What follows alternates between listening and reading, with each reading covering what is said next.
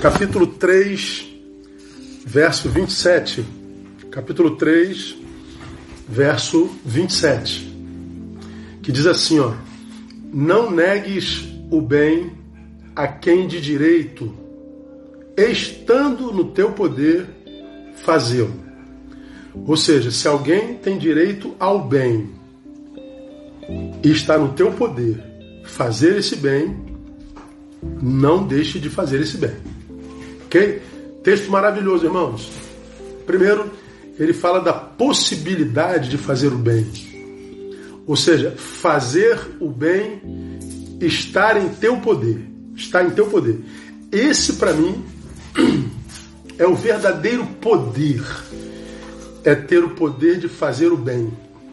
Há quem imagine que o verdadeiro poder é a capacidade de fazer o mal. Não, não é não. Para fazer o mal, não precisa poder algum, basta que o sujeito se entregue à sua natureza, sua natureza caída. É só ele se entregar, deixa a vida me levar.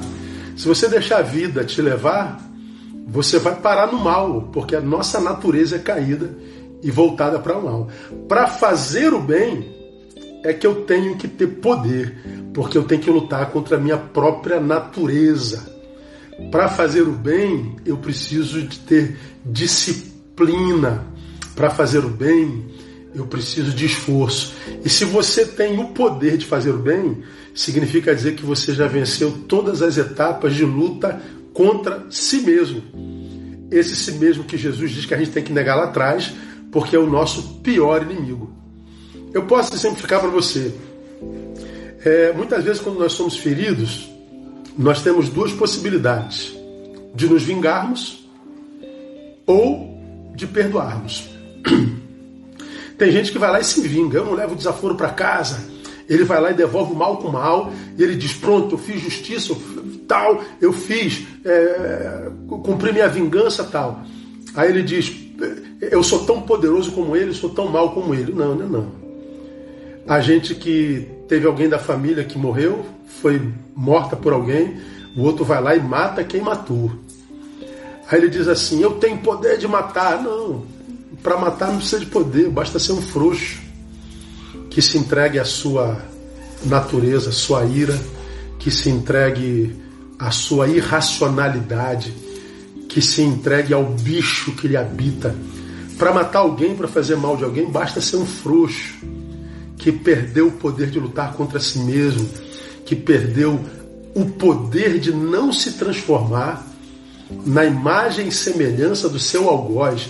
Porque se alguém te fez mal e você devolve mal, você se transformou na imagem e semelhança do seu algoz. Você foi fraco, frouxo e abriu mão do poder. Agora, quando você, com vontade de devolver o mal, a vingança, quando você tem vontade de agredir e devolve o bem, você usou do maior poder que existe na terra. Você venceu a si mesmo, você venceu a, a, a, o seu desejo.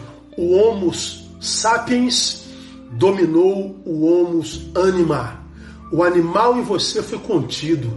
Você tem poder de fazer o bem e fazê-lo mesmo quando o desejo era outro. Tem que ser grande demais para viver isso. Você entende, irmão? Então, se estiver em seu poder fazer o bem, mesmo que você não queira, mesmo que você ache que ele não mereça, faça. Por que fazer o bem, pastor? Porque o bem é uma semente para os teus amanhãs. Quando você faz o bem hoje, mesmo achando que o outro não mereça, mesmo que você não queira, mesmo que você lute contra a tua natureza, se hoje você não vê benefício em fazê-lo, amanhã você vai ver porque é semente. Quem faz o bem está construindo o seu futuro. Muitas vezes nós vemos pessoas hoje vivendo um presente maligno, maldito, horrível, um presente do qual eles queriam esquecer. E algumas pessoas que a gente analisando de fora diz: Meu Deus, essa pessoa parece tão boa, por que está vivendo um momento tão ruim? É, a gente está dizendo isso porque a gente não sabe o que plantou lá atrás. De repente, essa pessoa que vive um tempo maligno hoje não fez mal nenhum lá atrás. ela só deixou de fazer o bem. Ela só deixou de exercer o poder de fazer o bem. E o bem que ela precisava para hoje inexiste enquanto fruto. E o mal do dia a engole.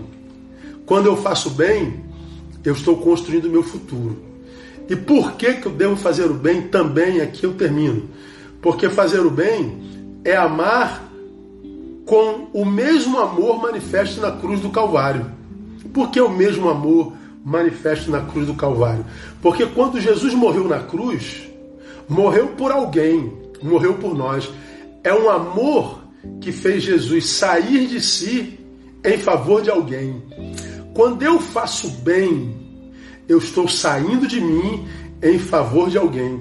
Eu estou amando com o mesmo amor de Jesus. Eu estou amando com o amor de 1 Coríntios capítulo 13, a respeito do qual lá está dito que o amor não busca seus próprios interesses.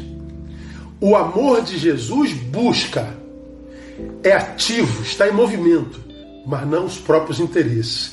Não é usado para fins egoístas. Faz-se o bem quem pode. Se você pode, faça. Por quê? Porque você está vencendo a luta contra si mesmo, contra a sua natureza. Por que fazer? Porque quem faz o bem constrói seus amanhãs. Por que fazer o bem? Porque quem faz o bem ama com o amor semelhante da cruz, ama com o amor do Evangelho, que é um amor que está para além de si mesmo. Esse amor é um amor que nos blinda contra o mal de qualquer algoz. Não negues o bem a quem de direito, estando no teu poder fazê-lo. Amém, amados? Que Deus abençoe você, que esse dia seja um dia de muito boas notícias. Compartilhe esse vídeo e que Deus te abençoe muitíssimo.